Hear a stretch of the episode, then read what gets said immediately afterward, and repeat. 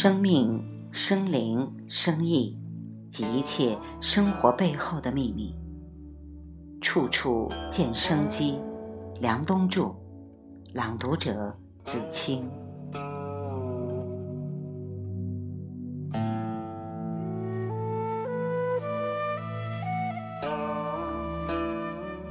中国的汉字有一个特点，一个字代表很多意思。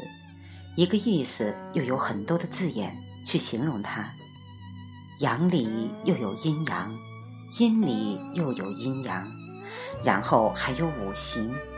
说元神，一会儿这么说，一会儿那么说，一会儿是无，一会儿又是空。同一个东西有很多的名词，同一个字眼有很多的意思。这种中国文化不定性、不定量的特点，以前我觉得这是中国文化的一个弊端，后来发现不见得，它可能是一种优势，或者可能是我们聪明的祖先刻意为之。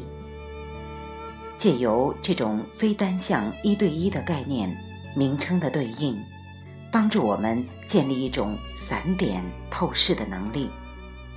就像无影灯一样，各种角度照，照完之后就没有影子了。再后来，我读《金刚经》的时候，读到“见诸相非相，即见如来”，顿觉浑身毛孔倒立。原来古代聪明的人是一样的，聪明的人都有一样的聪明，而愚蠢的人。各有各的愚蠢。总之，那个时候我第一次学医，是从没有阴阳开始的，只有阳气。而这个阳气，换一个名词更合适一点，叫元气，即气。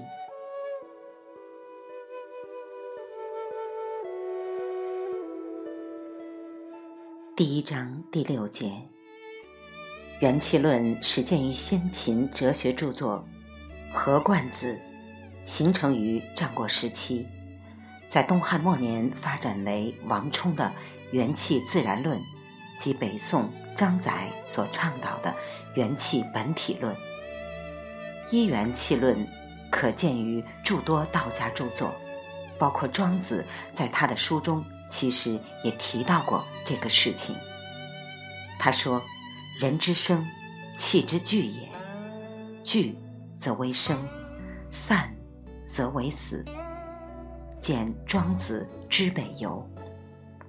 钱穆先生曾经有一个判断，他他说世界上所有的知识基于三种假设，哪三种假设呢？这个世界是由一种最基本的物质构成的。还是由最基本的能量构成的，还是由最基本的信息构成的，或者是这三种基础按照百分比的多少来构成的？大致来说，世界上所有的学问，包括科学，无非是这三种假设的延伸。那么元气是什么呢？我就开始慢慢的去寻找答案。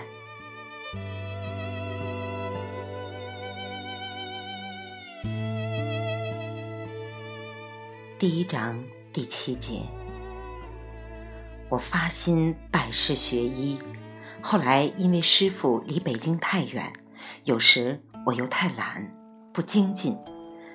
刚开始我听说精进人亡，所以对精进很害怕。后来才知道这是两个字，释然了好多。师傅看我朽木不可雕也，就说。那算了，是你自己的造化吧。他给我讲了一些很基础的东西，那个时候他讲的东西我没懂。后来发现，学一些重要的东西，就是你不懂，你先听着，当时不懂没关系，说不定有一天你就懂了。讲到这里，我顺便提一下。我认为当今儿童教育最大的问题，就是把儿童当无知，所以总是给他们讲一些他们能听懂的东西。而在民国时期，胡适、林语堂、钱钟书等这些大家，他们小的时候学的都是他们听不懂的东西，所以那个时代出了那么多的大师。孩子听不懂，根本没有关系。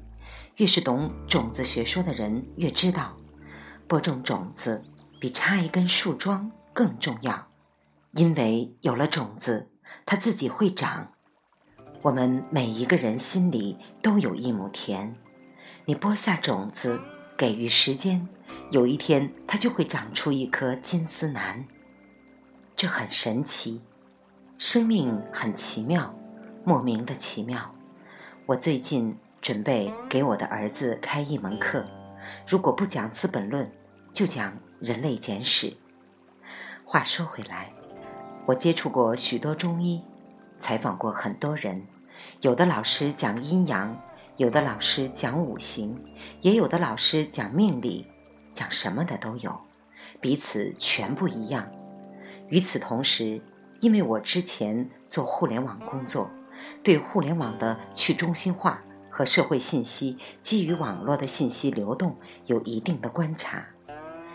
有一天，一位老师讲了一句话，让我开了窍。我记得是刘丽红老师在阜阳论坛上讲的。他说：“什么叫阳？其实阳就是热量。那么，这个世界上有没有一种东西叫冷呢？其实是没有冷的。”只有热不足，当你热能不足的时候，就显得冷。而热是什么呢？学过基础物理学的人都知道，它是一个对物质进行加热，使固体转化成液体，或者使液体转化为气体的过程当中，也就是融化或气化所吸收的玩意儿。我们通常称之为热能。但是你说？有没有冷能呢？没有冷能这种东西的。当你需要五十度的热，而只有三十五度的热的时候，它是冷了十五度。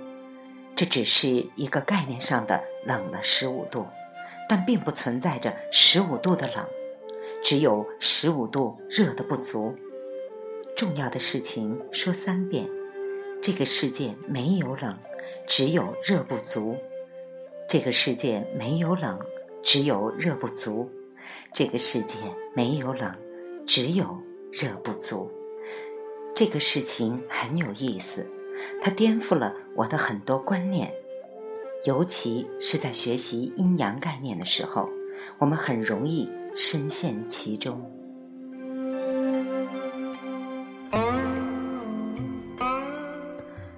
未完待续。处处见生机，梁冬著，来自清音儿语子青分享，欢迎订阅收听。